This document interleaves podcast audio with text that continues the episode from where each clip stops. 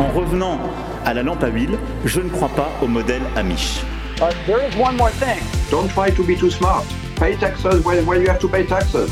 Je ne peux pas répondre à, à, votre question, Monsieur le Président, parce que je n'ai pas de monde connecté.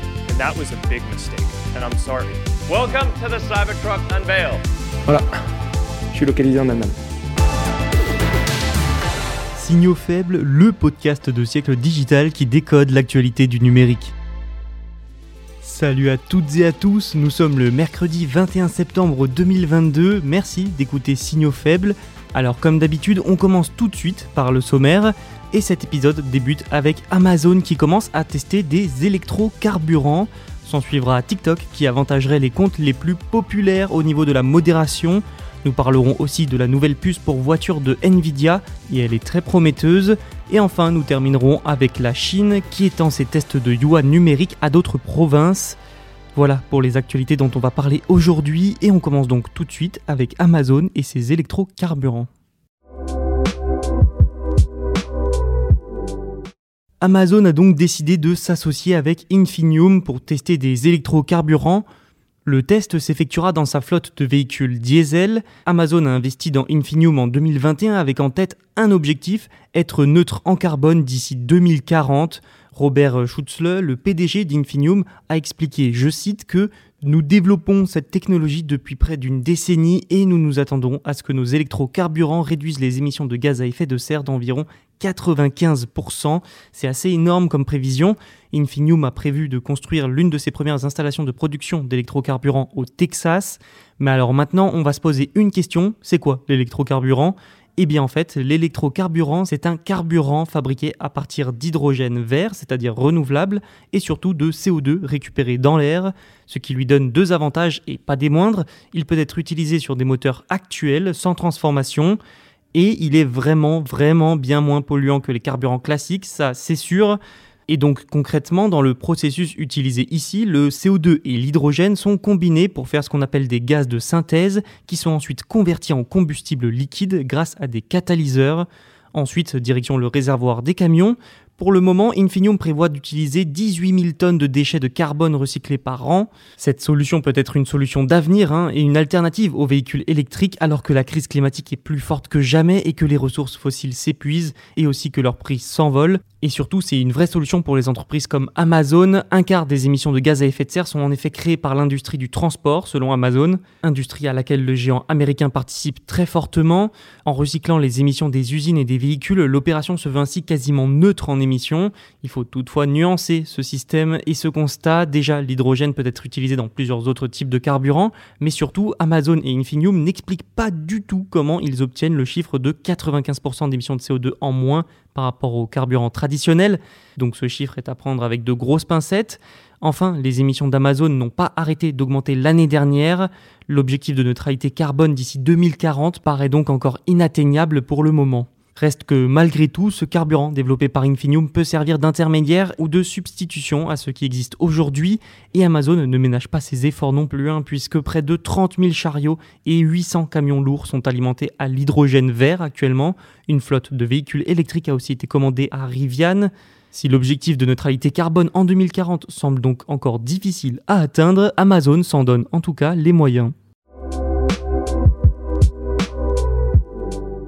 Parlons maintenant un petit peu de TikTok, qui se montrerait plus clément avec les comptes populaires. En 2021, TikTok utilisait un système de modération à deux vitesses. Ce système donnait un traitement préférentiel aux utilisateurs les plus populaires selon Forbes. Le média américain a même obtenu un enregistrement audio d'une réunion de septembre 2021. Dans cet enregistrement, la société détaille une fonctionnalité interne appelée l'étiquette de créateur, qui était réservée aux comptes de plus de 5 millions d'abonnés, donc c'est vraiment pas pour tout le monde. Hein.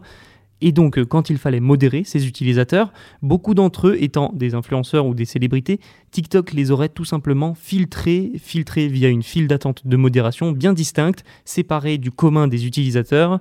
Ces comptes ont donc été traités différemment des autres. Toujours dans l'enregistrement, on entend un employé de TikTok dire, je cite, nous ne voulons pas traiter ces utilisateurs comme tous les autres comptes, il y a un peu plus de clémence, je dirais.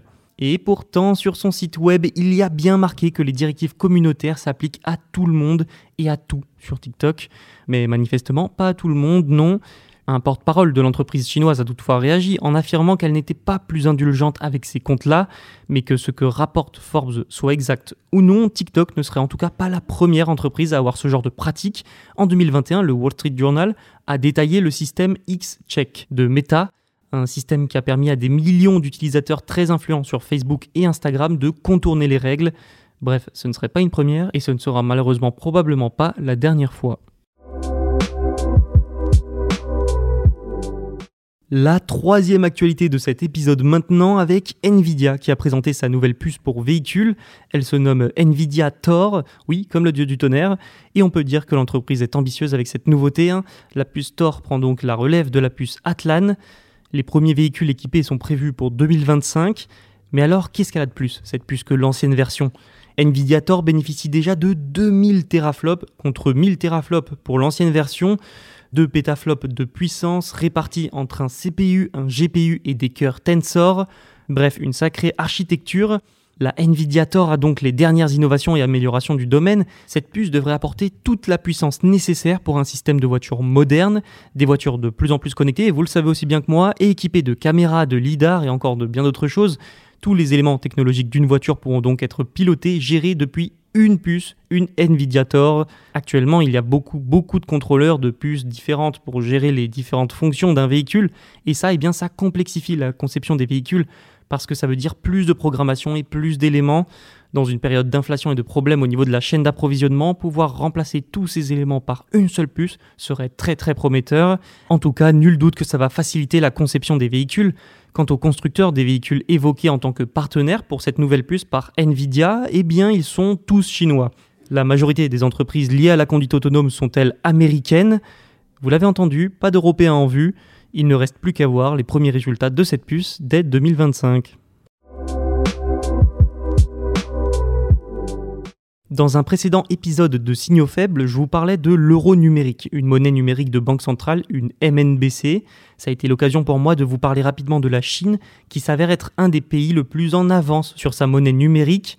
Et voilà que le pays a prévu d'étendre les essais de sa monnaie numérique à d'autres provinces. Parmi les nouveaux endroits qui vont donc accueillir le test de ce yuan numérique, il y a la province du Guangdong. J'espère que ma prononciation est bonne. Le Guangdong, c'est donc quand même 126 millions d'habitants.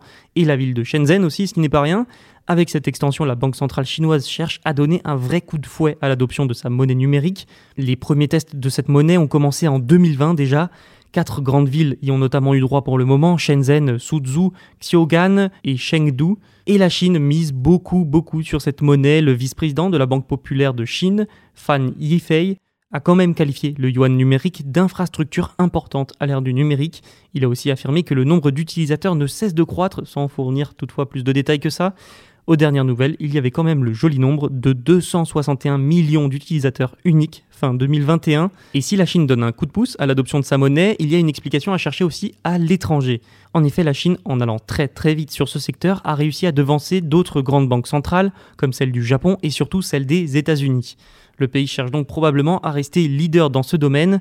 Au total, actuellement, le yuan numérique est donc testé dans 20 villes et régions. Son utilisation s'est même étendue à des domaines comme les prêts aux entreprises. Des tests pour l'utilisation transfrontalière du yuan numérique ont même débuté cette année à Hong Kong. Mais aucun calendrier officiel pour le lancement national du yuan numérique n'a pour l'instant été annoncé par Pékin. C'est la fin de cet épisode, merci de l'avoir écouté, on se retrouve dès demain pour un autre. En attendant, tous les podcasts de Siècle Digital sont disponibles sur siècledigital.fr et sur toutes les plateformes de streaming.